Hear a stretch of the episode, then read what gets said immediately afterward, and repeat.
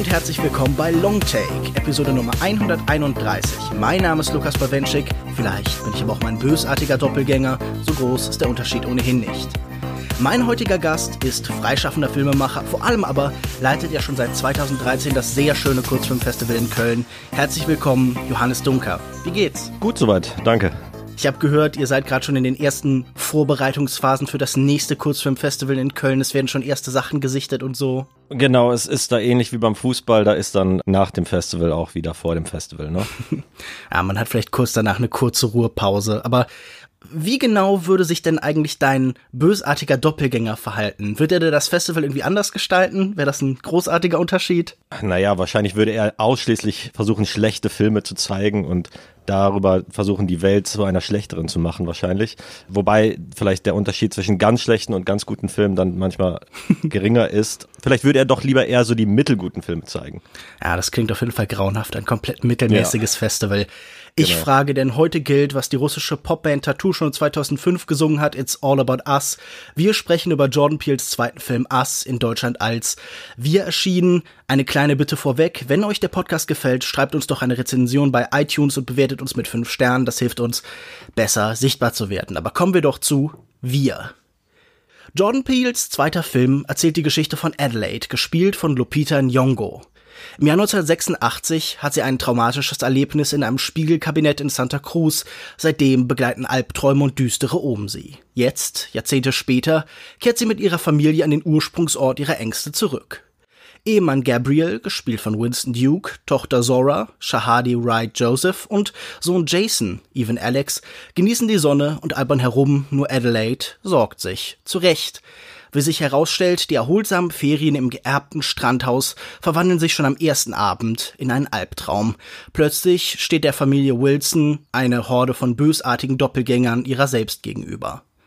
Schon das Konzept des Films, düstere Wiedergänger der Menschen drängen aus der Erde an die Oberfläche, als auch seine Ausführung hat schon jetzt zu zahlreichen Interpretationen geführt. Man kann freudianische und lakonianische Interpretationen des Films lesen, anderswo wird der Film durch James Baldwin gedeutet oder auf seine popkulturellen Referenzen hin abgeklopft. Sicher ist, der Film will in irgendeiner Weise gedeutet werden. Er ist weniger in sich geschlossen als sein Vorgänger Get Out, offener und eindeutig weniger abgerundet. Wir werden wohl auch selbst ein wenig deuten, aber lass uns bei einem anderen Element anfangen. Dein erster Zugang zum Film, wenn ich das richtig auf Letterbox gelesen habe, war die Verbindung von Humor und Horror und alle negativen Reaktionen, die ich bis jetzt so gesehen haben, habe, bezogen sich auch sehr stark darauf, auf genau diese Verquickung. Es gibt ein Zitat von Robert Block, dem Autor von Psycho zum Beispiel, der geschrieben hat, Komödie und Horror sind zwei Seiten derselben Medaille, beide befassen sich mit dem Grotesken und Unerwarteten, aber auf einer Weise, die zwei komplett unterschiedliche physische Reaktionen auslöst.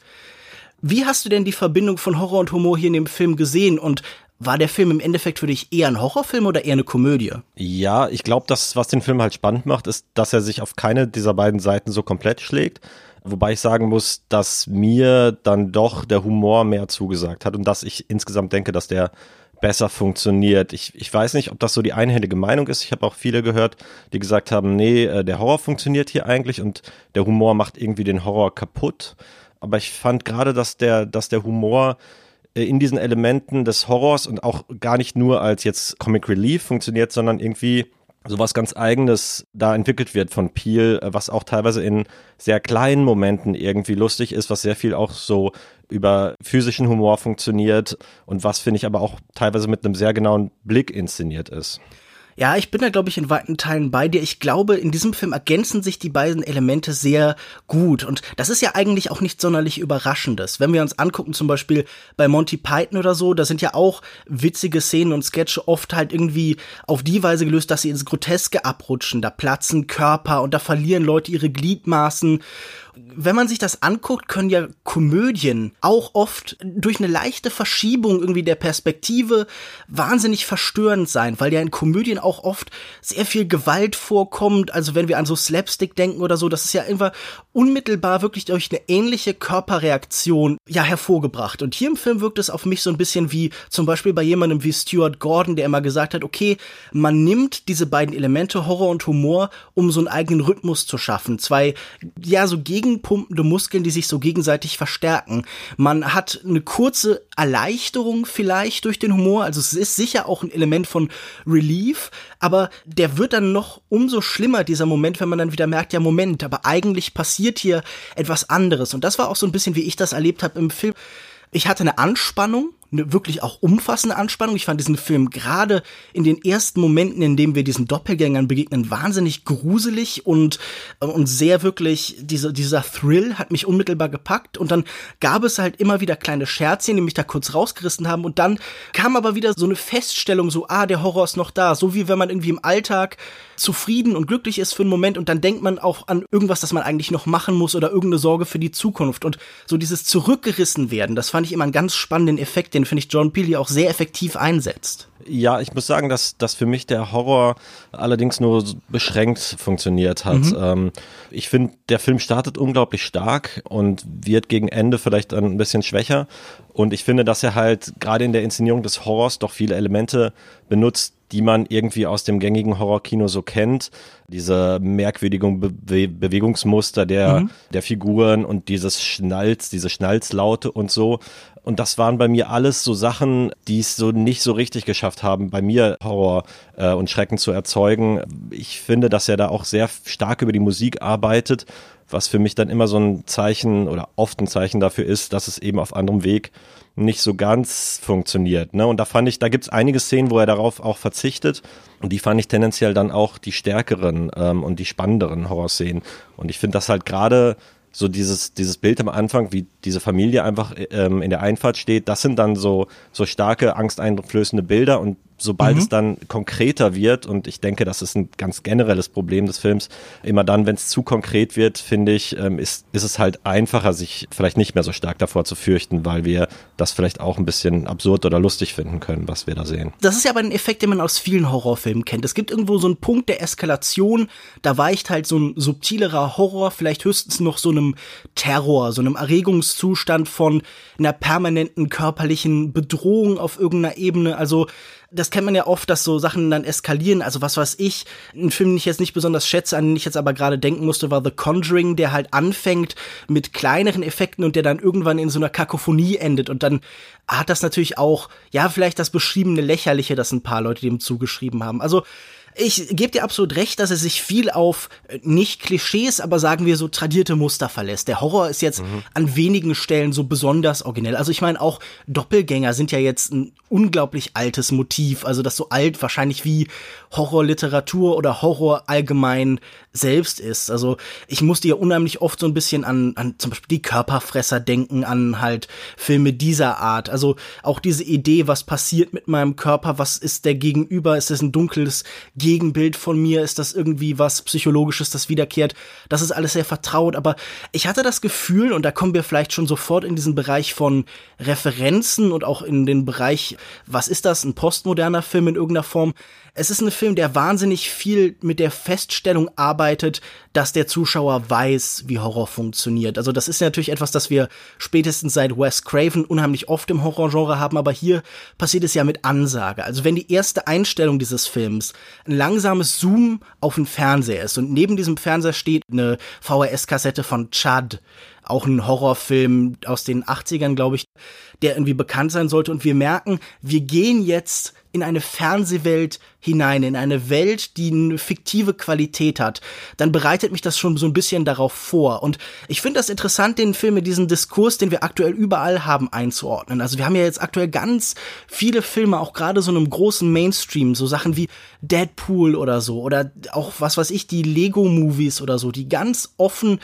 auch noch auf so einer neuen Stufe mit dieser multiversen Idee kokettieren. Auch hier hatte ich das Gefühl, wir sollen hier auch als wissender Horror-Zuschauer in diese Welt gehen und meine Idee war eigentlich immer, dass Horror ja auch unabhängig von dem schon Bekannten funktioniert, dass die Idee von Genre-Kino ja sowieso auch eine Idee von einer bestimmten Wiederkehr ist.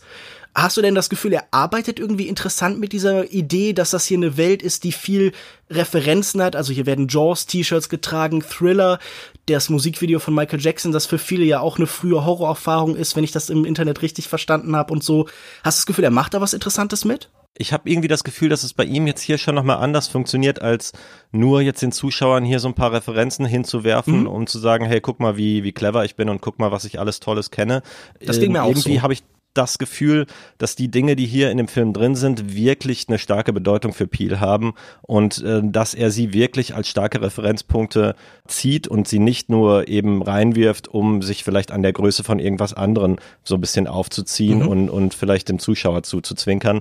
Also ich denke, dass gerade irgendwie sowas wie, wie das Thriller-Video da ganz bezeichnend ist, weil es eben auch so, es hat einerseits auch so ein bisschen dieses Doppelgängermotiv, ne, ähm, mhm. der Michael Jackson, der da auch zweimal in diesem Video transformiert, einmal als, als Werwolf und einmal dann als Zombie wieder. Mhm. Die Werwolfmaske hat ja auch der Sohn im Film. Genau, genau. Ähm, und, und was dann halt auch wieder, ja, auch so ein Spielen ist zwischen Vertrauten und Unbekannten, aber auch eben Horror- und, und Komödienaspekte. Auch Thriller ist ja in so einer Art Horror-Modus inszeniert, der das Ganze vielleicht nicht so komplett ernst nimmt. Ne? Ja, es ist so ein bisschen so dieses Abbott und Costello treffen Frankenstein-mäßige.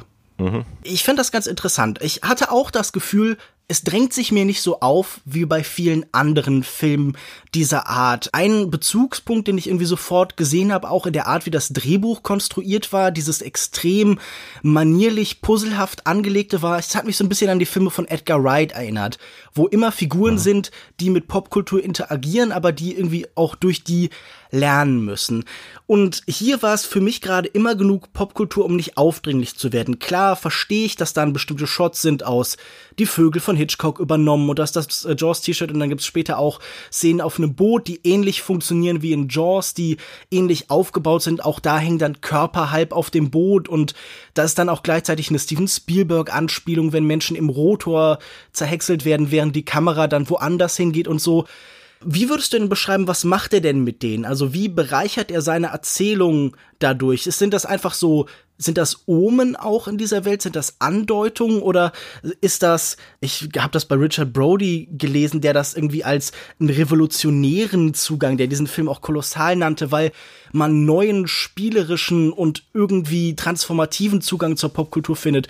Hast du da sowas ähnliches gesehen? Weil das hat sich mir noch nicht ganz erschlossen. Ich grübel noch, was mit diesen Referenzen hier in dem Film passiert. Das ist durchaus spannend. Also muss ich sagen, habe ich bisher noch nicht so drüber nachgedacht, aber Vielleicht ist es hier so, dass das Peel doch eher so eine Art Beziehung auch dazu ent entwickelt, dass das irgendwie so wie, wie die Wiedergänger oder die, die Doppelgänger sind, ähm, die, die hier in diesem Film auftauchen, aber irgendwie auf so eine verdrehte Art. Es ist, es ist kein Baukastenkino, wo ich sage, ich, ich nehme jetzt was aus der Popkultur und, und pack das da rein, sondern es ist halt immer irgendwie eine Transformation, die da passiert und das ist halt irgendwie, es fühlt sich, finde ich, sehr organisch an einfach. Ja, definitiv. Ich muss so ein bisschen an eine spätere Offenbarung im Film denken. Wir sehen ja, dass eine der Ausbruchsmöglichkeiten für unsere Unterweltbewohner im Endeffekt wir wissen, dass ganz am Ende jemand war, der von außen gekommen ist und der mit sich auch ein Verständnis und einen Zugang zu Kultur in irgendeiner Form mit sich bringt. Denn was tatsächlich diese Menschen im Untergrund, die wir da sehen, aufweckt, ist ja tatsächlich das Tanzen. Ballett. Und das Tanzen wird hier auch immer wieder eine Qualität bekommen, die, naja, was Emanzipatorisches hat, was Befreiendes. Also ist der Gedanke irgendwie, dass Popkultur in irgendeiner Form was Befreiendes, was Revolutionäres haben kann, wie das dann irgendwie bei Brody stand, weil der Tanz es ist, der im Untergrund die Leute irgendwie aufweckt. Also ist das der Versuch zu sagen, hey, durch Popkultur können wir die Revolution herbeiführen oder zumindest halt umfassende soziale und politische Veränderungen bringen? Geht das so ein bisschen in die Richtung? Spielt er deshalb auch schon am Anfang so sehr mit Popkultur? Ja, mag sein. Also ich habe in dieser in dieser Idee, dass, dass es dann letzten Endes die Kunst ist, die dann hier diese Unterwelt dazu bringt, den Aufstand zu erproben, auch noch so eine Art Kritik gelesen. Das geht jetzt vielleicht ein bisschen in eine andere Richtung, aber das mhm. fand ich irgendwie einen ganz spannenden Gedanken, dass Adelaide dieser Tanz ist ja eigentlich nur Resultat der, Verwe der Vertauschung dieser beiden. Ne? Da sie ja jetzt an der Oberwelt nicht sprechen kann, sucht sie andere Ausdrucksformen. Und das fand ich irgendwie auch so einen ganz interessanten Gedanken, dass jetzt die Schichtaufsteigerin sozusagen nochmal zusätzlich davon profitiert, dass sie jetzt aus ihrer, sage ich mal, negativen Vergangenheit Kunst macht. Ne? So eine Art ja, entschuldendes Moment oder vielleicht auch kritisches Moment, dass man sagt, okay, aber man benutzt seine negativen Erfahrungen jetzt auch noch, um, um daraus Kunst zu machen und davon irgendwie zu profitieren. Ne? Zumal ja irgendwie diese Idee von Traumata und die Verarbeitung von Trauma halt die ganze Zeit präsent ist. Also der Gedanke ist ja, was ist mit Adelaide? Wir haben ganz viele Momente, in denen sie sich merkwürdig verhält. Also ihre Sprache funktioniert oft nicht so richtig. Sie schnipst im Gegensatz zu allen anderen nicht im Takt dieser Popmusik, des Rap-Songs, den sie im Auto hören und so. Wir nehmen sie die ganze Zeit wahr als jemanden, der heraussticht. Später stellen wir dann ja fest, woran das liegt, nämlich an dieser Idee, dass sie den Platz getauscht hat, dass sie ursprünglich die tatsächliche Unterweltbewohner war, die eben nach oben, ja, sich hinaufgekämpft hat. Aber was ich bei dir schon höre, ist etwas, da sind wir schon mitten in der Interpretation. Es bietet sich natürlich auch irgendwie an, wir haben oben die tatsächlichen ursprünglichen Menschen, die eine Oberschicht sind und unten eine Unterschicht. Also da ist auch so eine Sozialordnung. Das hast du auch so verstanden, richtig? Das finde ich liegt doch relativ stark auf der Hand, zumindest in der Art, wie ich den Film sehe. Und ist, denke ich, eine, eine Lesart, die auch recht produktiv ist. Und da finde ich dann auch diesen finalen Twist, als er, dass er uns zeigt, dass diejenige, von der wir eigentlich glaubten, dass es Adelaide ist, eigentlich sozusagen Red ist oder eigentlich diejenige, die ist, die aus der Unterwelt kommt, dann insofern wieder produktiv, weil es ja so ein bisschen die Interpretation naheliegt zu sagen, ja, selbst die, diejenigen, die aufgestiegen sind und jetzt vielleicht in der Mittelschicht angekommen sind, verteidigen dann ihre Stellung mit, mit allen möglichen mhm. Mitteln und versuchen den Status quo aufrechtzuerhalten. Das fand ich dann nochmal so als finale Idee ganz spannend, wobei ich diesen Twist sozusagen auf Plot-Ebene nicht besonders gelungen finde, sag ich mal. Also da finde ich, äh, da trägt er nicht so wahnsinnig viel bei zur Geschichte. Ne? Ja, ich fand das auch interessant. Ganz viele Interpretationen, die ich gelesen habe, bezogen sich eigentlich nur auf die Prämisse. Also da ging es dann ganz oft halt um, ja, so eine ignorante Bürgerlichkeit, die gar kein Verständnis mehr hat für die Folgen ihres Handelns und ich hatte auch in meinem näheren Umfeld dann Leute, die gesagt haben, ja, okay, wir haben hier für jeden Menschen so ein Gegenüber. Hier ist der Mensch in der ersten Welt, da irgendwo ist aber der Mensch in der dritten Welt, der für dessen Lebensverhältnisse leidet und so. Und das bezog sich dann aber ganz oft nicht mehr auf das Ende, das halt so diese relativ simple Interpretation, würde ich jetzt mal sagen, dann doch irgendwie halt aushebelt. Also wenn man diesen Film so rein damit angehen will, dann kommt man irgendwo an den Punkt, wo man einen Teil des Films der späteren Handlung so nicht mehr ausdeuten will, weil er dann konfus wird. Aber ich sehe auf jeden Fall hier, ja, so ein Bild von, von Bürgerlichkeit, mit dem sich Jordan Peele beschäftigt. Ich fand das ganz interessant, weil eine der Filme, den Jordan Peele sein Team hat sehen lassen, war tatsächlich ja auch okay, ein Home Invasion Film, wie es dieser am Anfang ist, nämlich Funny Games von Michael Haneke. Und ich musste dann an diese ganzen Regisseure, über die ich in letzter Zeit auch schon gelegentlich mal gesprochen und geschrieben habe, die versuchen sich so mit Bürgerlichkeit und einfach dieser unbeleckten Existenz so auseinanderzusetzen. So Leute wie Jorgos Lantimos, der bürgerlich ist verzerrt, oder auch eben Ruben Östlund oder eben Michael Haneke. Und ich fand ganz spannend, dass theoretisch natürlich ein ähnliches Thema, eine ähnliche Thematik hier angegangen wird, aber Jordan Peele bei weitem nicht so pessimistisch an das Ganze herangeht, sondern er glaubt tatsächlich noch an irgendeine Form von transformativer Kraft, auch in Kultur und Popkultur. Und vor allen Dingen macht der Film selbst bedient viel mehr klassische Genre-Elemente und ist bereit, Freude und Spaß zu bereiten. Das ist nämlich wirklich das, was ich bei diesem Film beim Rausgehen vor allen Dingen hatte. Ich hatte ein Gefühl, ich habe mich unterhalten gefühlt und ich hatte wahnsinnig viel Spaß damit und ich habe das Gefühl, er ist nicht ganz rund, alles interpretative, alles thematische. Das äh, ist jetzt vielleicht nicht im gleichen Maße gelungen, aber ich fand den auf so einer reinen Entertainment-Ebene einfach sehr gelungen. Ist es nicht spannend, wie hier Popkultur unterschiedlich gedeutet wird, wie Bürgerlichkeit auf unterschiedliche Weise kritisiert wird? Ich finde es auch, auch wie du sagst, ähm, ein wahnsinniger Verdienst von Peel hier, dass, dass dieser Film einfach so wahnsinnig unterhaltend ist. Das muss man, muss man einfach so sagen. Und das ist schon mal große Kunst und dass das Ganze dabei noch zusätzlich irgendwie einen dazu anregt, da nochmal drüber nachzudenken. Äh, das lässt sich sicherlich nicht so leicht schaffen. Ich finde jetzt die, die Kritik an der, an, an der Bürgerlichkeit geht jetzt, finde ich, nicht so wahnsinnig tief nee. hier. Das muss sie aber meiner Meinung nach auch gar nicht. Eher könnte man es schon relativ abstrakt sehen. Es ist halt einfach auch die Aufrechterhaltung des Status quo der Familie, die könnte auch in irgendeiner anderen Form sein. Es geht eher darum, dann halt zu sagen, nein, das, was von außen kommt, äh, das stört jetzt unsere Ordnung und, und die wollen wir halt nicht stören lassen und wir wollen halt uns, wir haben uns irgendwie in, in dem eingerichtet, was wir haben. Da werden ja auch alle, alle Träume und alle Wünsche, äh, will man denn vielleicht Schauspielerin werden oder hätte man es nicht doch mit dem Tanzen schaffen können oder äh, wie sieht's denn aus mit der, der Olympiade und so, ne?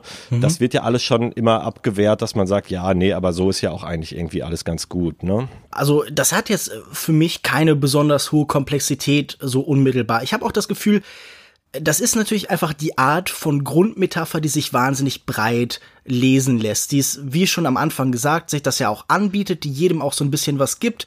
Das kann man halt auf so zwei Weisen deuten. Man kann das halt im schlechtesten Fall eine Beliebigkeit nennen und im besten Fall kann man sagen, ja, okay, das ist ein Film, der sich über die Zeit halt anpasst, der sowas, eine adaptive Qualität hat, der sich immer wieder als Spiegel für eine neu entstehende Wirklichkeit anbietet, halt dieser wirklich dieser Funhouse Mirror, in dem man dann die Realität auf immer neue Weise zurückgeworfen sieht. Und ich hatte am Endeffekt nicht das Gefühl, dass das jetzt so besonders schlüssig oder wie du schon beschreibst, besonders komplex war. Klar, wie du schon beschreibst, da ist eine Selbstzufriedenheit und eine Bequemlichkeit, man hat eigentlich gar keine Ambitionen mehr, man kämpft nicht mehr, aber mir ist auch der Gedanke eigentlich nicht automatisch unsympathisch zu sagen, dass Leute einfach ein Leben führen dürfen. Ich finde das immer so ein bisschen seltsam, wenn schon allein die Feststellung, dass jemand eine gesicherte Existenz hat, ihn äh, halt zum Bösewicht eines Films macht. Wo du natürlich auch recht hast, was du gerade schon gesagt hast, das ist halt hier wieder so ein bisschen das, was Robin Wood halt schon irgendwie in den 50ern und 60ern beschrieben hat. Das, was als Horrormonster kommt, das ist halt irgendwie das gesellschaftlich Verdrängte. Da sind wir dann wieder bei den freudianischen Interpretationen. Da wird irgendwas aus der Gesellschaft beiseite geschoben. Und das ist dann Unterschicht, eine Restwelt. Wir bekommen hier angesagt, das ist so ein Tunnelsystem. Damit könnte man das auch sofort interpretieren als so eine, ja, eine, eine Geschichte, eine Vergangenheit, also die Verbindung zum Underground, zur Underground Railroad und zu diesen Sklaventransport- und Fluchtsystemen, die bietet sich sofort an. Das ist wahnsinnig vieldeutig, aber halt auch bis zum Punkt, wo man sagen kann, so, hm, ist vielleicht so ein bisschen zu viel. Was, was würdest du denn sagen? Ist, äh, ist der Film dir in der Hinsicht zu offen? Hättest du dir manches Mal was Spezifischeres gewünscht? Nee, ich glaube sogar fast im Gegenteil. Ich, ich finde, dass er gerade so in den letzten 20 Minuten für mich doch leider einiges kaputt macht, indem er dann zu konkret mhm. wird. Ähm, also ich hatte irgendwie so das Gefühl, dass er gerade am Anfang irgendwie unglaublich mit sehr kleinen Sachen arbeitet und dass er auch vielleicht gerade durch diese Texttafel und diese äh, diese Eröffnungssequenz beziehungsweise die Titelsequenz dir ja so zwei Sachen hinwirft und dann erstmal sagt, ja, jetzt guck mal, was du damit machst, ne? Und man dann fand ich schon sehr gespannt, eigentlich so gerade die ersten 20 Minuten dann anfängt so zu rätseln und zu gucken, wo, wo es findet man denn jetzt irgendwelche Motive wieder und wo natürlich sicherlich auch ähm, jetzt da psychoanalytische Filmanalyse gut anwendbar ist, die das Aufbrechen des, des Verdrängten, was sich hier halt sein, seinen Weg bahnt. Ne? Ich finde es dann halt tatsächlich echt schade, dass er am Ende so sehr konkret wird und auch diese ganzen Untergrund so ausdrücklich zeigt. Mhm. Ähm, also würde mich interessieren, ob, ob, du das irgendwie anders gesehen hast, weil für dich ja anscheinend das Ende irgendwie doch nochmal den Film geöffnet hat. Ich fand es eher, dass es ihn ein bisschen schließt und dass ich dann irgendwie ja, sehe, wie die da im Untergrund äh, das kopieren, was oben äh, gemacht wird auf dem Jahrmarkt und so, das wird dann alles so ein bisschen albern und dann wird es so konkret und dann öffnet es sich auch für so Probleme, wo ich dann denke, ja, okay, jetzt proben die den Aufstand und dann kaufen sie sich erstmal irgendwie Jumpsuits und, und Chairen und so. Das, das sind eigentlich Sachen, über die ich gar nicht nachdenken nee, will bei so einem Film und die da, finde ich, so ein bisschen deplatziert sind und ähm, vielleicht ist das dann ein bisschen Zugeständnis an den Mainstream, ich weiß es nicht, oder ist es war Peels Gedanke, dass man da doch noch mehr erklären muss. Ich, ich fand es schade, dass er sich da nicht ein bisschen mehr Offenheit gönnt noch und mir als, als Zuschauer ein bisschen mehr vielleicht zutraut und ein bisschen mehr Spielraum gibt, auch ähm, über die Dinge nachzudenken. Ich finde, er nimmt halt so ein bisschen die Gradlinigkeit aus vielleicht den Interpretationen, die dieser Film provoziert. Das war, was ich ja vorhin versucht habe, so ein bisschen zu vermitteln. Ich hatte das Gefühl, er macht's in der Hinsicht komplizierter, wenn man diese permanenten, wenn man diese Tauschbewegung halt mit einbezieht. Ich finde das interessant, was du mit den äh, Roben und diesen goldenen Scheren gesagt hast, weil das war für mich so ein bisschen irritierend an dem Film. Ich hatte das Gefühl, er drängt schon so ein bisschen aufdringlich auf so dieses ikonografische. Also, das ist so auch so die Art von Film, der will, ein Klassiker werden, der will sich selbst so aktiv in die Geschichtsbücher des Films einschreiben, indem er diese großen, leicht reproduzierbaren, so Kultsymbole nimmt. Das, was man halt so aus der möblierten Welt sich für sich selbst rausnehmen kann. Also ich habe das jetzt schon mehrfach auf verschiedenen sozialen Medien gelesen. Rote Roben und goldene Scheren werden wir an Halloween dieses Jahr in den USA und wahrscheinlich auch in Deutschland dann wirklich zu Genüge sehen. Wahrscheinlich ist es auch der Wunsch, so diese popkulturelle Präsenz von sowas wie Get Out einfach nochmal zu reproduzieren. Ich war auch so ein bisschen irritiert, dass Jordan Peele sowas ähnliches macht wie im ersten Film, in der Hinsicht, dass er ganz klar, ja, dass, dass dieses High Concept bedient und ich hatte das Gefühl, es ist so ein bisschen schwierig, dass er so einen ähnlichen Zugang findet, auch wenn er hier natürlich dann doch genug Variation hat, um nicht einfach eine Reproduktion des ersten Teils zu sein. Zum Untergrund. Wie gesagt, ich hatte das Gefühl, es bricht Interpretationen auf und ich muss ja sagen, ich fand diese merkwürdige Welt, die wir da unten sehen, interessant. Zum einen sieht sie aus wie ein Einkaufszentrum. Wir fahren da mit einer Rolltreppe runter und ich musste an Dawn of the Dead denken, ich musste an George Romero denken, nur dass da eben nicht Zombies, sondern Doppelgänger rumlaufen.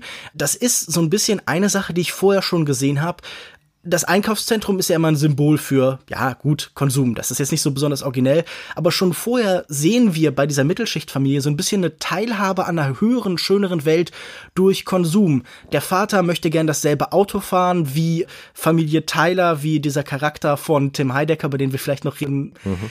Und äh, da ist immer eine Suche von Anschluss durch Besitz.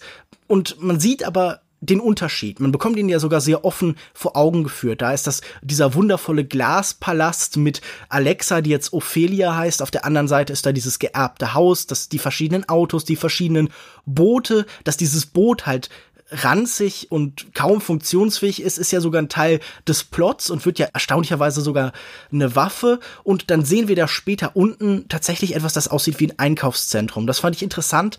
Dann hat mich dieser Ort an Matrix erinnert, weil Leute hier Prozesse durchführen, auf so einer rein körperlichen Ebene mit Sachen, die nicht da sind. Also das untere besteht in der Beziehung zur Oberwelt, wie die, ja, die Menschen in, in Babylon oder wie es in Matrix hieß, zu denen innerhalb der Maschinenwelt, innerhalb dieser Computersimulation. Und ich finde, das bringt einige der besten oder einen der besten Witze des Films hervor. Ich musste sehr lachen, als wir diese achterbahnmäßige Konstruktion, diese so rotierenden Tassen, wenn sich die Menschen da ganz hektisch in diesem einen kleinen Raum drehen, das fand ich einen schönen visuellen Gag. Ich fand schade, dass er mit der Achterbahn wiederholt worden ist. Ich fand diesen Ort da unten spannend, weil er natürlich auch wieder korrespondiert mit dem, was Jordan Peele halt vorher gemacht hat, mit Get Out, wo wir auch diesen Sunken Place haben. Also es scheint ihm ja immer um Parallelwelten, so psychologische, so Psychogrammwelten irgendwie auch zu gehen. Er hat mir halt noch mal ein bisschen mehr Stoff mitgegeben. Genau wie du fand ich die erste Hälfte oder irgendwie die ersten zwei Drittel des Films spannender. Er hat da inszenatorisch noch ein paar neue Gedanken, aber er verliert so ein bisschen was von der Konzentration und von der Dichte, die der Film vorher hat. Ja, ich finde, das ist so eine Wechselbeziehung, die den Film dann aber auch gleichzeitig interessant macht, weil er eben so ähm, heterogen ist, ne? weil man das Gefühl mhm. hat, da ist, sind auf eine gewisse Weise gleich mehrere Filme irgendwie in einem Film drin und alle 20 Minuten wechselt der Film und, und dreht sich doch noch mal ein bisschen und nimmt eine neue Tonalität an oder bringt eine neue Idee rein. Also das finde find ich dann wiederum ganz angenehm, selbst wenn man dann sagen muss, für mich hat jetzt vielleicht dieser eine Teil nicht mehr so funktioniert oder mir dann wenig neue Ideen gehabt. Ich fand jetzt auch diese Konsumkritik äh, war dann schon weit genug ausge ausbreitet, als dass ich jetzt noch, dass ich das jetzt noch mal brauchte in dem Untergrund. Mhm. Ich finde es auch nicht so ganz kohärent. Dann sieht ein Teil doch wieder aus wie ein Klassenzimmer. Äh, dann hat man da diese bunkerartigen Betten. Ja, ich glaube, ich wiederhole mich, aber ich fand es dann zu konkret einfach, um mir dann noch ähm, Spielraum zum, zum Denken zu geben. Und, und da war dann zu wenig Neues letzten Endes drin. Konkret war nie ein Gefühl, das ich hatte, weil du beschreibst das ja eigentlich schon selber, das fügt sich alles nicht so ganz. Also während Get Out ja wirklich sehr dankbar und sehr final schließt, sind hier so viel merkwürdige Elemente, dass man nie ganz alles zusammenbringen kann. Es ist ein diffuser Film und, wie du sagst, einer, der immer wieder neue Aggregatzustände annimmt. Man fängt an, allgemein vielleicht so ein bisschen Mystery Thriller, dann wird es wirklich so ein Home Invasion Film, dann bekommt das halt sofort dadurch diese politische Konnotation, dann wird das nachher sowas globaleres, also es nimmt ja wirklich so eine Dimension von vielleicht so einer Art Zombie-Apokalypse, auf jeden Fall halt so ein weltweites Phänomen an und dann geht man nachher in so diese typischen Versuchslabore. Die Wissenschaftler hier werden nur angedeutet und wir verstehen diese Welt dort unten nur in sehr geringen Ansätzen. Es gibt da Halbsätze, die uns erklären, es gab einen Versuch, die Oberwelt zu steuern durch Menschen im Untergrund, das ist fehlgeschlagen und dann hat man das Experiment aufgegeben. Hier sind also wissenschaftliche Versuche der Vergangenheit, die so ins Leere laufen, die sich verlieren. Und ich finde auch interessant, welche die Elemente sind, die sie hier dann irgendwie nochmal weiter inspirieren. Wir haben ja diese Aktion Hands Across America, die von denselben Leuten kam, die dann später auch We Are the World aufgenommen haben, die sich gegen Hunger einsetzen wollen, die aber auch gleichzeitig irgendwie diese merkwürdige Engführung haben mit dieser Idee von diesen Untergrundtunneln mit dem Underground Railroad, wo man irgendwie so ein späteres, so ein liberales Spendenprojekt zusammenbringt mit tatsächlichen revolutionären und emanzipatorischen Ansätzen und so. Es wird alles wahnsinnig wild durcheinander geworfen. Ich habe ja schon am Anfang gesagt, das ist ein wahnsinnig postmoderner Film, aber ich, ich finde das manchmal störend, wenn man mich so komplett mit Referenzen und Verweisstücken und Brocken wirklich, also wirklich sowas, dass man selber dann nachher anordnen muss. Wirklich so ein Chaos-Mosaik, wenn man mich damit konfrontiert. Also zum Beispiel bei dem Into the Spider-Verse, diesem neuen Spider-Man-Film, da war ich mhm. wahnsinnig genervt davon. Ja, wir wissen, dass es Origin-Stories gibt und so ein permanentes Augenzwinkern. Das hatte ich hier nicht. Hier hatte ich das Gefühl, der Film überflutet mich so ein bisschen mit Reizen und Deutungsmöglichkeiten um am Ende dann auch vielleicht über diese Popkultur eine Aussage zu treffen, über die Art, wie sie uns halt überfordert und wie sie aber in Stücken gebrauchbar gemacht werden kann und in anderen Stücken halt irgendwie betäubt. Aber ich kann das jetzt auch nicht auf so einen konkreten Satz runterbrechen. Und ich glaube, das ist vielleicht, wenn ich nochmal auf deine Aussage des Konkreten eingehen darf, das ist, glaube ich, was ich an dem Film spannend finde, dass er sich für mich so schwer festlegen lässt, dass ich nicht das Gefühl habe, ich kann ihn so komplett in eine Schublade packen. Ein paar Texte haben das probiert und bei denen hatte ich dann das Gefühl, die scheitern so ein bisschen da dran. Sondern am, am spannendsten finde ich wirklich, dass er so chaotisch und diffus und wirr ist auf eine Art und Weise, die mich irgendwie fasziniert und die mich eben unterhält. Und das fand ich die Stärke. Ja, ich finde auch da ist er irgendwie so zweigespalten auf so eine Weise, ähm, weil er da finde ich doch so ein paar Motive hat, die irgendwie sehr klar lesbar sind und die auch sehr deutlich immer wieder auftauchen, aber er schafft es dann doch das mit Dingen zu verbinden, die einem dann irgendwie auch wieder rätselhaft bleiben. Und das, äh, denke ich auch, ist dann, ist dann die Stärke. Ich musste halt so ein bisschen an äh, Steven Spielberg denken mit Ready Player One, der ja auch was ähnliches, würde ich sagen, versucht hat. Der versucht hat, von Popkultur zu erzählen, wie wir mit ihr interagieren, wie wir tatsächlich in seinem Film im wahrsten Sinne des Wortes in ihr Leben, nur dass er da also eine schon fast lächerlich unterkomplexe Antwort findet, ein Happy End uns anbietet, indem man dann am Wochenende darauf verzichtet und dann ist auf kuriose Weise alles gut und die Strukturen, die das alles hervorbringen, die das beherrschen, sind in dem Moment, in dem da irgendwie die netten Menschen an der Spitze sitzen, ist dann eigentlich alles gut, dann löst sich das Problem in Wohlgefallen auf. Und hier hatte ich das Gefühl, selbst wenn wir diese diffuse Bildwelt, diese diffuse Welt von Popkultur, in der man durch Popkultur kämpft, also der Rap-Song vom Anfang, I Got Five on It, der wird in irgendeiner Form tatsächlich zur Waffe und selbst wenn man damit arbeitet, ist es nicht alles gut. Im Gegenteil. Also wir haben Momente, in denen popkulturell das einfach aufgebrochen ist. Wir haben das Haus der reichen weißen Familie von Tim Heidecker, ich glaube mit äh, Elizabeth Moss an seiner Seite, auch sehr schön.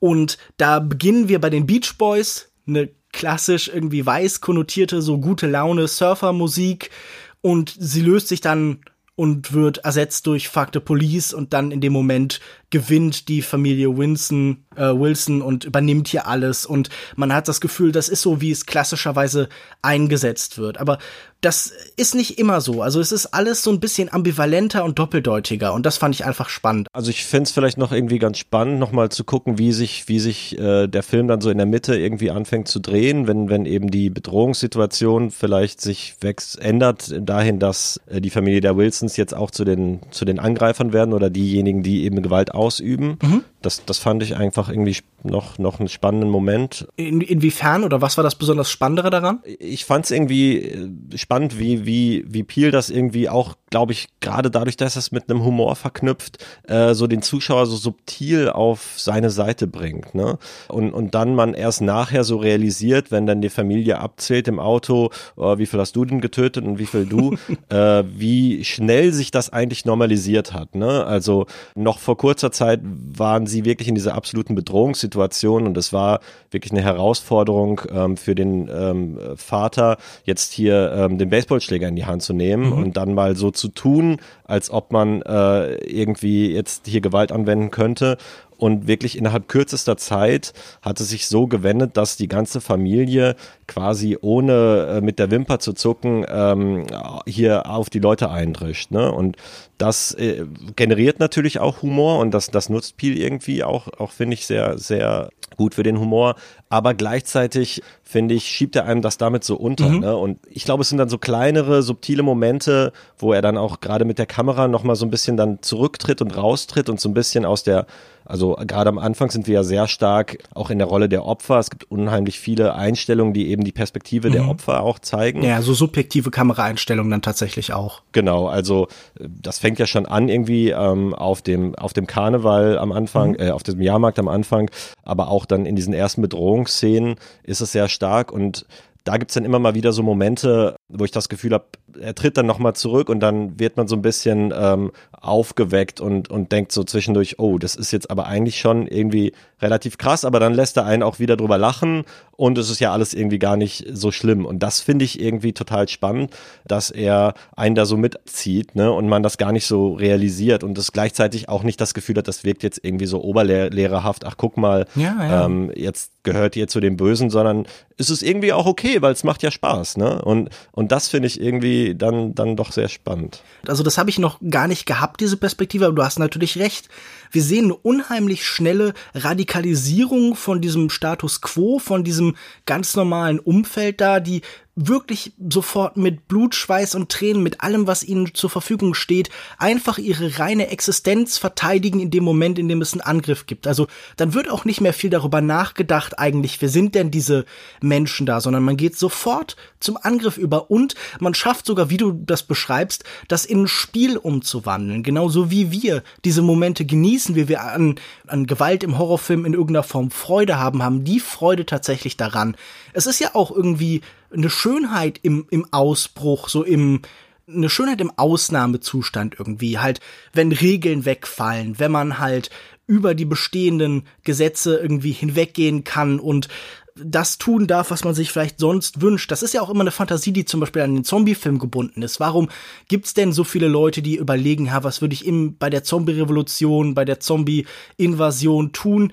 Weil das der Gedanke ist, ja, was würde ich passieren, wenn jetzt alle Regeln verschwinden und ich nicht mehr der sein muss, der ich jetzt bin, wenn ich mich komplett neu im Chaos, in der wegfallenden Zivilisation mich selbst neu konstituieren kann. Also das ist ein psychologischer Effekt und das ist auch eine politische Dimension, die daran mitschwingt. Und du hast recht, das macht Peel ganz clever. Und ich glaube, er zeigt damit ja auch eine Funktionsweise von Popkultur eben wieder. Also wir reden da zum Beispiel über sowas wie Kevin allein zu Haus. Das ist auch jemand, der sich gegen den Angriff verteidigt und allein die Tatsache, dass halt in sein Haus eingedrungen wird, das löst dann sofort die Rechtfertigung aus, sich wirklich auf cruel and unusual Methoden zurück zu, zu beziehen und wirklich halt, ja, seine Opfer, die Einbrecher, die Wet Bandits irgendwie fast zu foltern. Es gibt ja ganz viele Interpretationen über Kevin allein zu Hause, die das mit der Castle Doctrine in Verbindung bringen, diese politischen Doktrin, die einem tatsächlich jede Form von Gewalt gegen Eindringlinge in das eigene Haus eben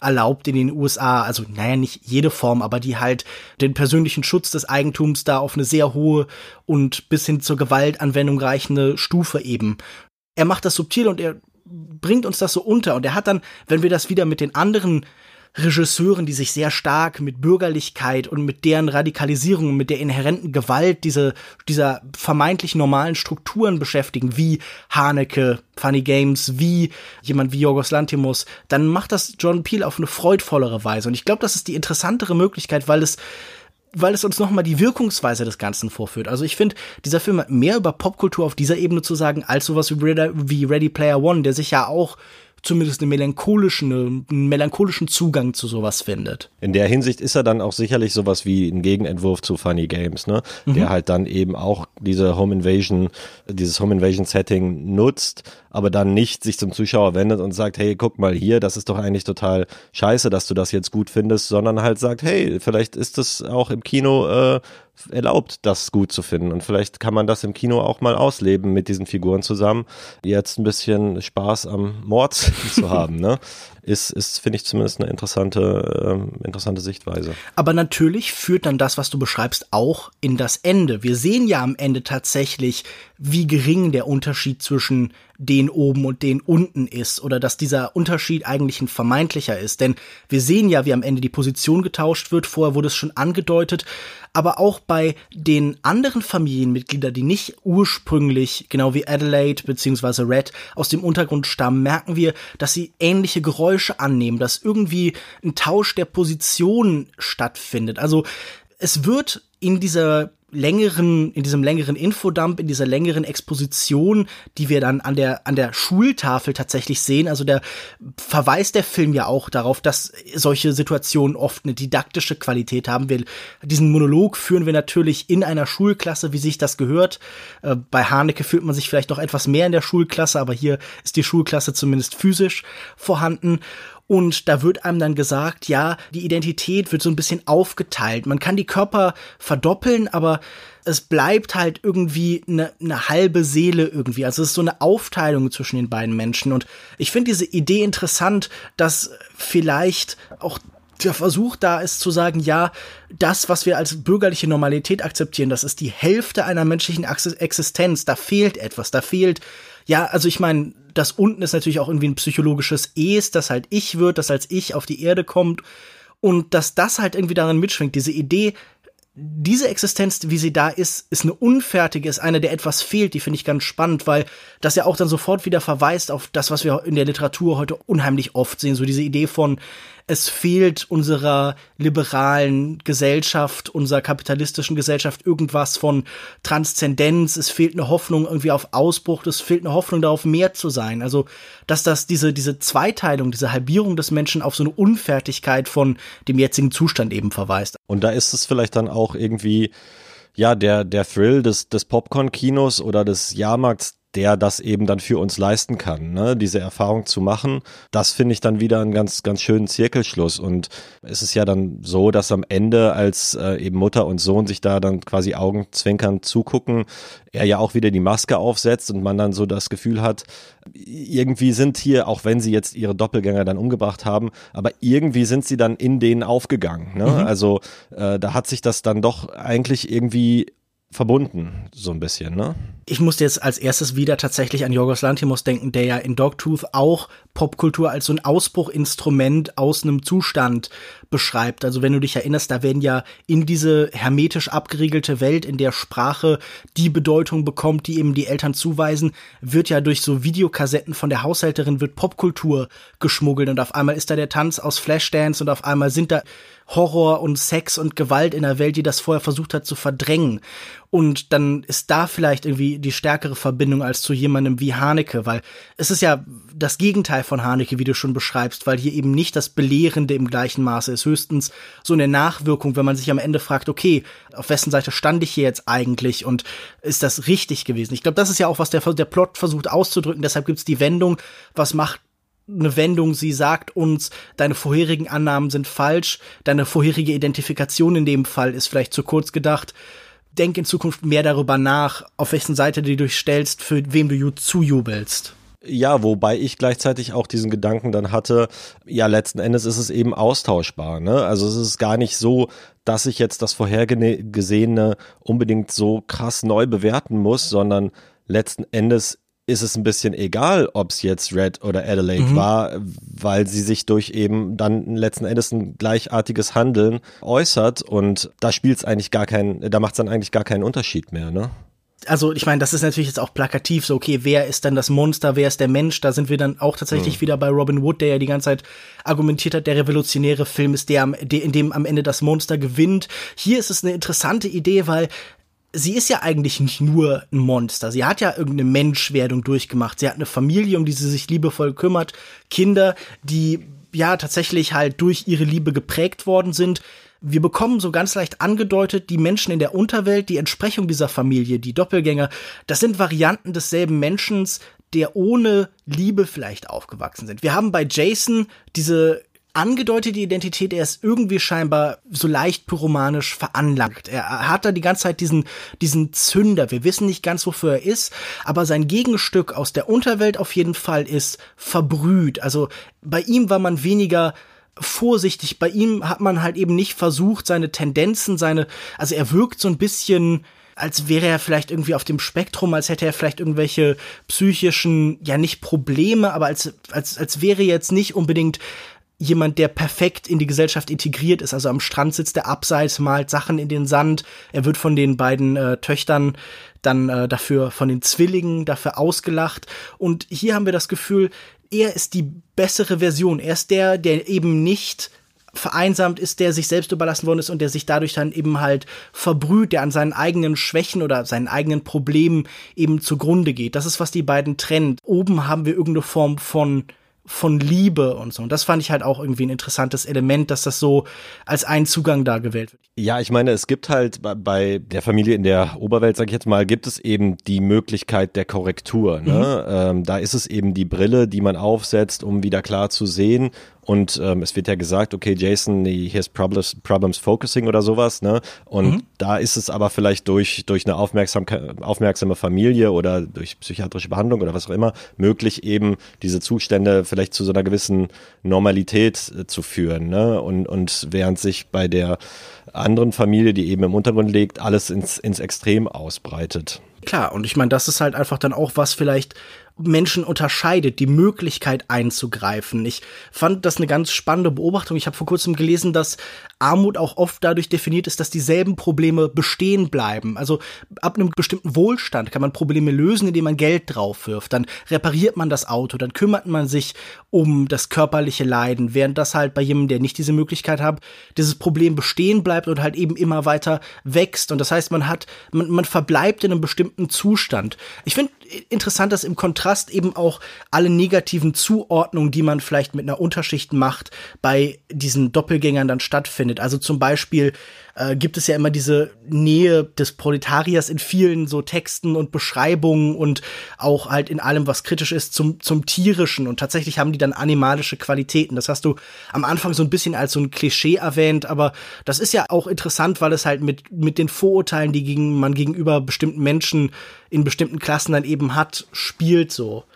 Ist das ein Film, der tatsächlich dann ein richtiges Publikum findet, weil ein Gedanke, den ich immer hatte, es ist ja bei so Regisseuren wie Haneke und Lantimos und so immer auch eine Form von von Selbstkritik, von Selbstflagellation, weil man natürlich im Arthouse-Kino mit Filmen, die auf eine bestimmte Art vermarktet werden, auch immer nur genau die Leute, die in diesem Film gemeint sind und kritisiert werden, erreicht. Ist das ein Film, der durch seine Popcorn-Qualität mehr Leute erreicht? Ist das der, der Grund, warum dieser Film halt auf so eine Weise zugänglich und unterhaltsam ist? Und glaubst du, dass er auf diese Weise funktioniert? Also, wen erreicht dieser Film? Ja, ich denke, dass er da schon ganz klar sich an ein vor allem amerikanisches äh, Massenpublikum wendet. Ich meine, nicht umsonst heißt der Us US. Ne? Sie sagen ja auch We Are Americans. Genau, Are Americans und dann wird auch mal irgendwie an einer Stelle dann Mexiko als mögliches Fluchtziel genannt. Ähm, da gibt es so ein paar sehr konkrete äh, Referenzen, aber generell denke ich, ist ja auch das, was in den meisten, meisten westlichen Ländern dann konsumiert wird im Kino, gar nicht, unterscheidet sich da jetzt so gar nicht so groß. Und ich meine, die Zahlen zeigen ja, dass der Film irgendwie beim Publikum ankommt und insofern ist er, denke denk ich, da, wo er auch, auch hin ja. will. Ne? Er will äh, unterhalten, aber er will gleichzeitig, denke ich, den Leuten auch da ein bisschen was, was äh, zum Denken mitgeben.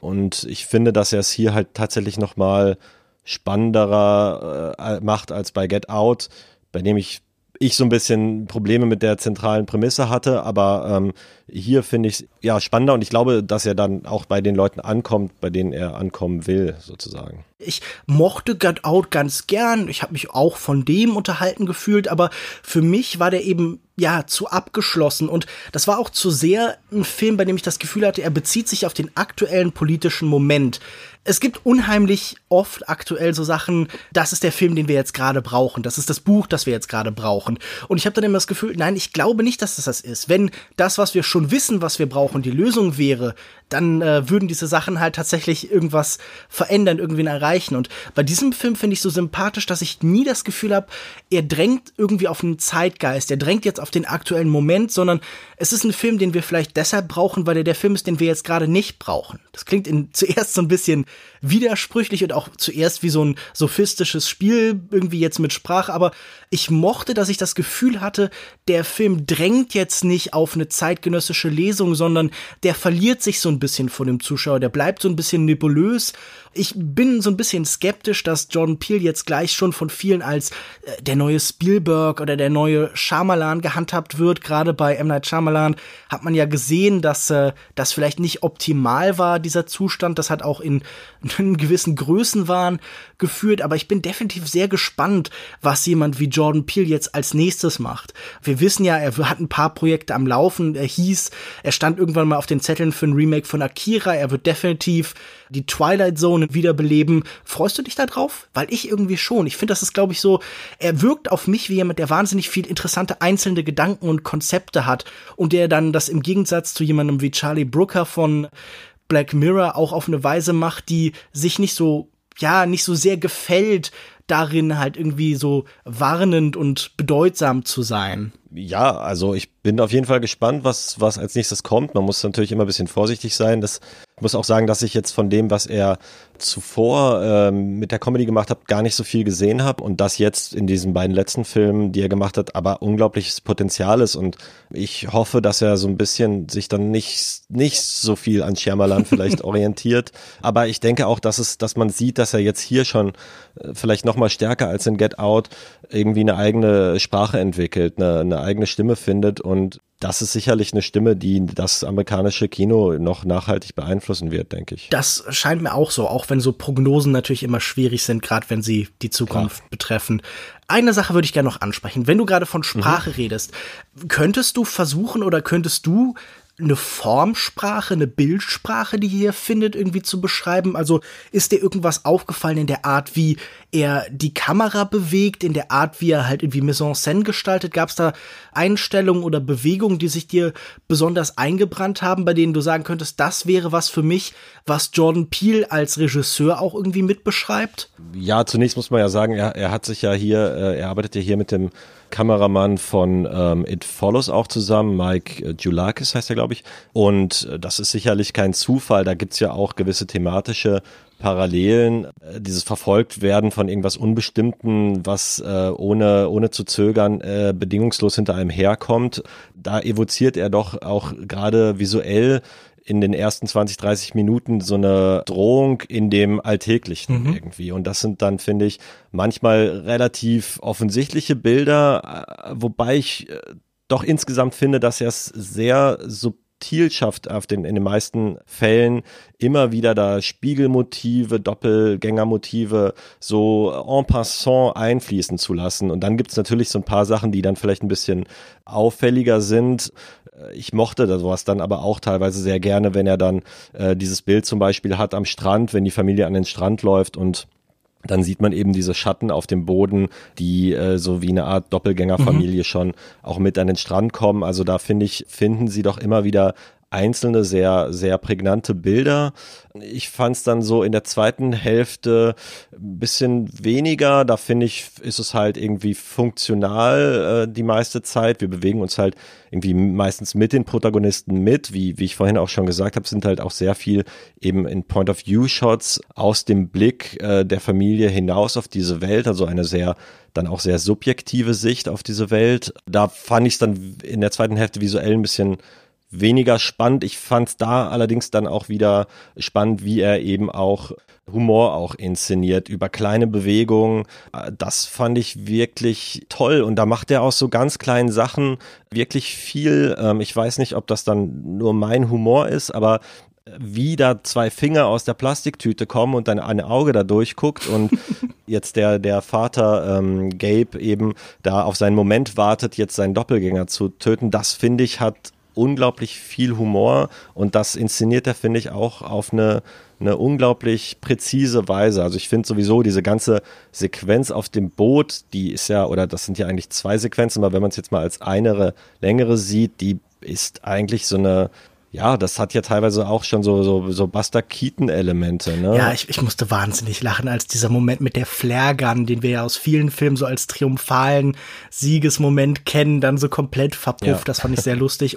Kurz als Idee zu diesem, zu diesem Flare-Gun-Moment, da finde ich, sieht man irgendwie auch ganz gut, dass das so da direkt wieder so eine Doppelbewegung ist. Und es ist zwar auf der einen Seite geht das jetzt irgendwie schief und es ist überhaupt kein tödlicher oder an, nur annähernd gefährlicher Schuss und gleichzeitig breitet sich dann aber auch dieses Licht und der Rauch mhm. aus und das wird sorgt wieder für so eine gewisse Art Bedrohlichkeit. Ne? Also es, ist, es greift da so irgendwie interessant ineinander, finde ich. Und das macht's dann macht's dann nochmal besonders. Und das ist auch dann irgendwie nochmal ein anderer Modus, finde ich, als bei, bei Edgar Wright, der dann irgendwie den Horror, der, um da nochmal zurückzukommen, für mich zwar nicht immer funktioniert, aber der den Horror irgendwie so Art gleichzeitig mit dem Humor erzählt. Es ist, ähm, äh, es ist so ein sehr ineinander gewoben und nicht so, okay, wir lachen mal kurz und jetzt wieder. Also ich habe so empfunden, dass mhm. es eben sehr, sehr ähm, stark miteinander verwoben ist ähm, und fast untrennbar wird und dann auch manchmal nur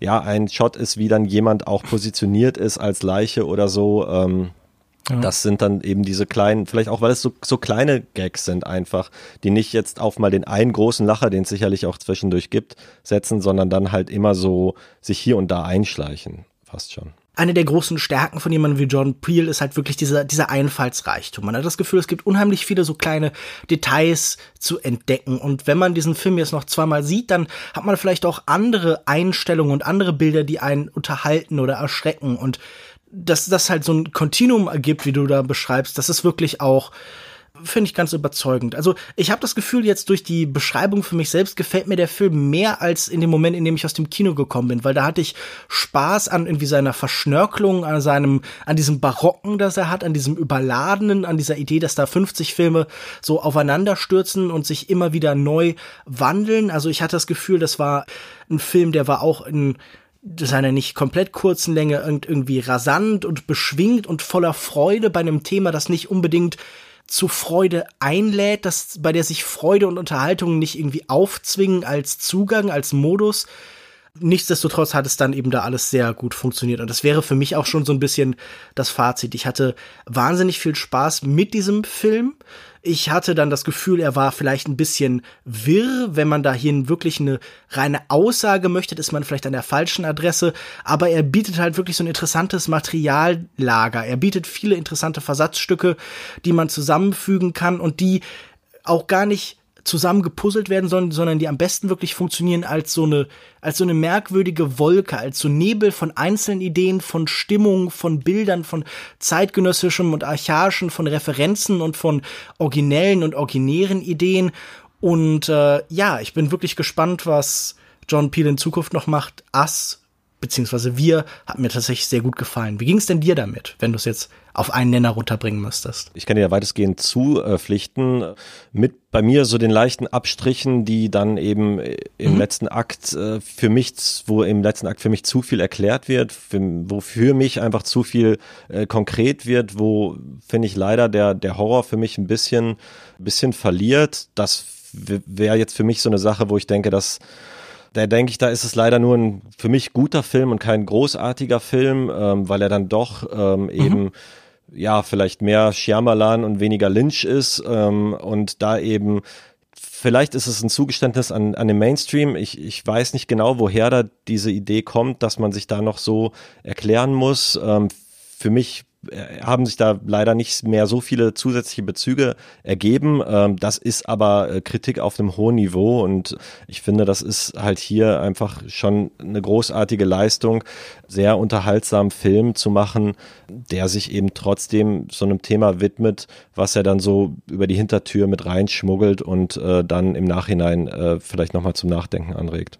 diesem Urteil gut, aber nicht großartig würde ich mich auch anschließen. Vielleicht klang ich jetzt in Stücken dann enthusiastischer, als ich es wirklich war, aber das, das scheint mir die beste Beschreibung. Das ist ein ziemlich guter Film. Dann äh, denke ich mal, es wird auch Leute geben, die das anders sehen als wir. Wenn ihr diesen Film überhaupt nicht mochtet, da gibt es ja durchaus Stimmen, Arne, ich denke an dich, die mit diesem Film überhaupt nichts anfangen können, die wahnsinnig genervt waren, oder Menschen, die vielleicht sogar noch begeisterter waren, die tatsächlich großartig und Meisterwerk oder kolossal wie Richard Brody, was ich auch ein bisschen für eine Hyperbel hielt, ähm, wenn jemand von euch da draußen diesen Zugang hat, dann lasst uns das bitte wissen. Man kann es zum Beispiel auf Soundcloud schreiben, man kann uns auf Twitter erreichen unter longtake.de, auf soundcloud.com slash longtakepodcast. Wir sind auf facebook.com slash longtakepodcast. Folgt uns da. Wir haben Follower verloren. Ich möchte nicht, dass diese Zahl geringer wird. Wir definieren uns heute doch alle über Zahlen. Das kann doch nicht sein, dass die hier äh, sinken. Das ist ja schrecklich. Aber lasst es uns wissen, gebt uns Feedback, sagt uns, wie ihr die Folge fand. Die Diskussion sagt uns,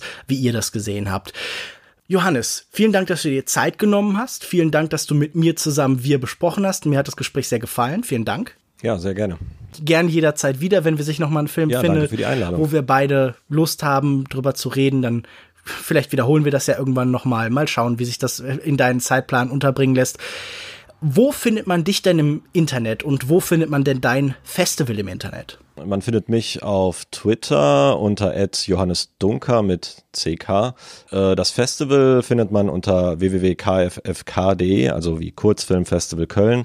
Das Festival findet immer im November statt. Wir haben aber das ganze Jahr über auch einzelne Veranstaltungen. Also wenn ihr äh, in Köln und Umgebung seid, ähm, äh, guckt gerne mal rein. Ähm, mhm. äh, Lukas, du kennst das Festival ja auch. Du warst ja bei uns in der Jury ähm, letztes Jahr und das, das ist ja auch eine Sache, über die wir auch schon mal äh, jetzt im Vorfeld geredet haben. Vielleicht kann man dann ja auch nochmal eine mhm. Folge machen, ähm, wo man sich speziell dem Kurzfilm zuwendet, weil Klar. diese äh, Möglichkeit hier noch ein bisschen Werbung zu machen sei mir äh, gegeben für eben gute Filme, die, die finde ich leider äh, oftmals so ein bisschen unter dem Radar laufen, äh, weil es eben auswertungstechnisch äh, nicht so für kurze Filme so viel möglich ist.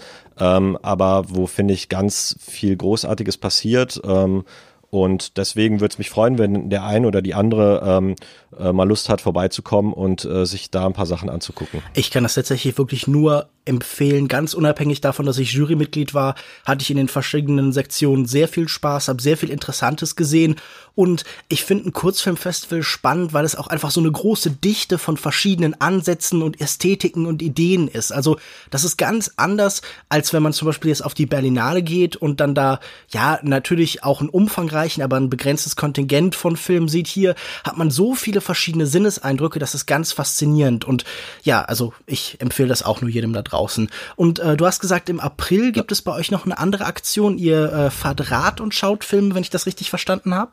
Ähm, genau, das machen wir jetzt in, äh, im April in Dortmund in Kooperation mit dem Frauenfilmfestival. Das ist ein Programm, was wir jetzt schon seit ein paar Jahren machen. Das ist in äh, Köln immer im Sommer. Ähm, der Termin steht jetzt noch nicht ganz fest, aber ähm, wenn ihr uns dann auf Facebook oder so folgt, äh, werdet ihr darüber äh, sicher informiert werden. Und zwar fahren wir eben äh, mit dem Fahrrad durch die Stadt, halten an verschiedenen Stationen an und beamen dann äh, die, die Filme auf weiße Leinwände oder weiße Wände äh, und machen so ein bisschen die Stadt zum Kino. Das finde ich ist immer eine sehr, sehr schöne Erfahrung. Ähm, dieses gemeinschaftliche Erfahren der Filme zusammen eben mit einer Bewegung auch mhm. durch die Stadt und äh, einer Korrespondenz der Filme eben mit diesen einzelnen Orten. Äh, genau. Ja, für Heidelberg würde ich mir sowas wahrscheinlich auch wünschen. Hier hat das Kino einfach gar keine Präsenz mehr in der Stadt. Also wir hatten ganz lange überhaupt kein Kino mehr und jetzt wird, soll das eine auch noch verlegt werden und so. Also ich finde es schön, Kino tatsächlich einen öffentlichen Raum zu geben und das nicht halt einfach nur im Dunkeln zu verstecken. Ja, und, und man sieht dann immer doch, wie groß die Begeisterung da ist und wie viel dann auch Leute, die vielleicht dann auch gar nicht so viel mit Film oder mit Kurzfilm im Speziellen zu tun haben, dann damit in Kontakt kommen und, und da vielleicht dann auch einen Zugang finden. Das ist äh, auch so ein bisschen mein, mein Wunsch beim, beim Festival, eben nicht nur eben dieses Elitäre, was vielleicht der Kurzfilm manchmal auch hat, mhm. ähm, sondern eben auch was sehr Unterhaltsames, Zugängliches, ähm, was trotzdem deswegen nicht langweilig sein muss. Ne?